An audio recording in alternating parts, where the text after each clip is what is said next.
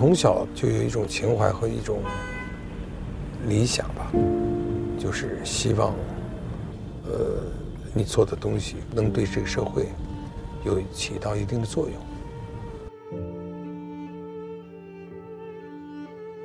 我父母对我的教育，或者我在海外我受到的这样的教育，都是不能撒谎。我可以不说。但说必须要说真话。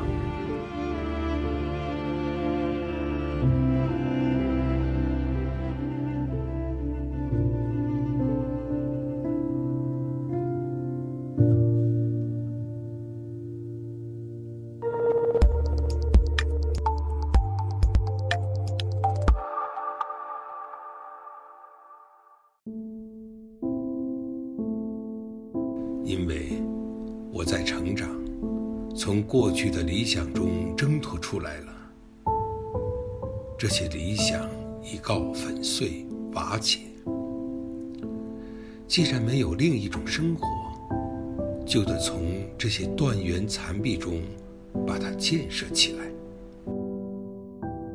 就是我的经历实际上是过山车的。我小的时候，在我在呃八岁之前，家庭生活是特别好，因为我父亲啊，呃是。陕西比较有名的演员，呃，演电影、演话剧都是演主角，话剧团的台柱子。又，他是从北京支援西北去的。我母亲也是演员，我从小在这个环境上生，生活很优越。呃，突然文化大革命来了，我们家庭因为家庭的这个，当时论成分，我们就变成狗崽子了。在最底层的时候，被歧视。随便别人打骂，谁都可以欺负你，你不敢还手。因为我是老大，我底下还有两个弟弟。我父亲被打的进了牛棚，停了工资，那我母亲我就得得就得帮我。那个才几岁，我大概九岁的时候吧，我父亲就被地府反坏右，就关起来，还要干活儿但是最后是。文化大革命结束，当然，因为我父亲也在文革期间被整死了，被迫害致死，使得我们家庭一下子变得非常贫困。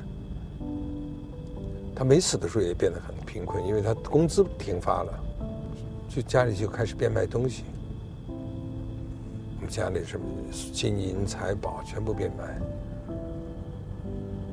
就是砸罐潦草，就就卖了。生存，经过这样子磨难，使得我本身对这个底层就有很天然的亲近感。虽然我不是要饭的，但是我能了解他们。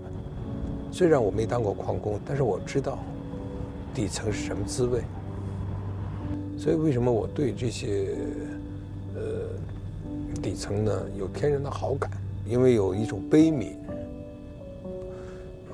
对人性的看法是：人之初既不善良也不恶，是善和恶都并存的，只是你的环境，有些环境可以把善良的人变成恶人，有些环境可以把恶人变成善良，但是环境并不是绝对的。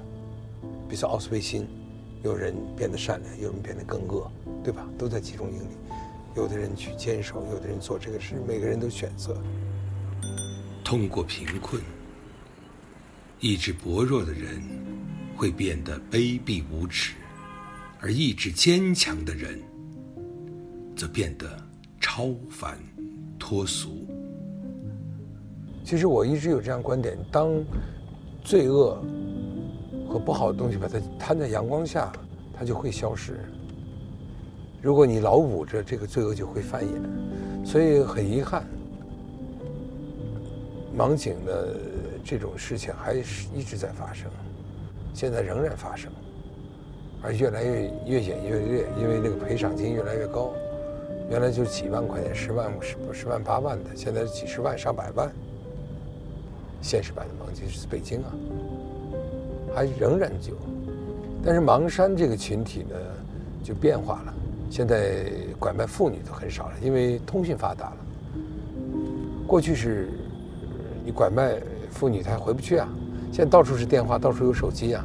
房山出来之后，就改变了很多的人，甚至他们可能会去帮助自己村里的人，被拐卖这个妇女找到他们自己家人，有这样的例子。电影批判的东西，并不是说是给这个社会抹黑，只是说你带来一种警觉，让大家知道这个社会有好人也有坏人。你只要贩卖了这个苦难，你就能拿奖，这是完全是错误的，是没有这个概念啊。很多的艺术家觉得是都有社会责任，对这个社会进行帮助、改造、批判。我们批判的是人性，而不是中国的人性。这一点完全不一样。西方就没有拐卖的妇女儿童了吗？有啊，这都是讲。但是我是中国人，我讲的就是中国发生的事，是不是？在关心的中国，我们关心的家门口的事。我们希望我们自己家、自己的国家能够变得更好。觉得自己生活很很好吗？不存在问题吗？为什么视而不见？视而不见就是盲。盲不是一个说你眼睛瞎了。视而不见，你有的是故意看不见，故意粉饰。但是我个人偏好的更多一些，这种对现实的批判与思考的东西。建塔的目的，并不是为了从地上登天，而是把天挪到地上来的。我还是一直会关注人性，不管我拍什么样的电影，就是人。在某种状态下，他怎么样选择？所以我们每个电影里头都有善的东西，只不过是在重恶的情况下，这个善很难发出来。比如说《盲井》里头，这个宋金明二叔在杀人作恶的时候，他王宝强演那个角色，那个小孩触动了他对孩子那个那个软肋。就是他心中还有点善。老大，你别跟我急啊，咱是大老爷们，做事得讲规矩不是？啥规矩？耶，你弄个小孩，你搁道上还混不混了你？我管他大人小孩，能挣钱就中。那么，比如说盲山里的那个青年老师，他也有善，但是他对恐惧啊，对抗拒不了这种家族啊、知识分子那种软弱，使他他逃了。但是呢，李青山这个孩子，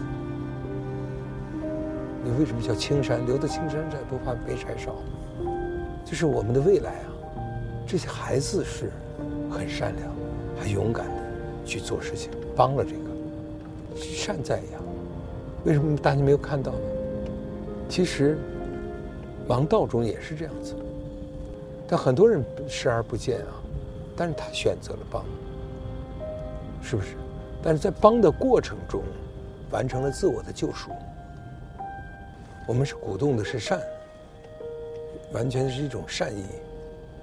你说是这个是能是贩卖苦难吗？不是，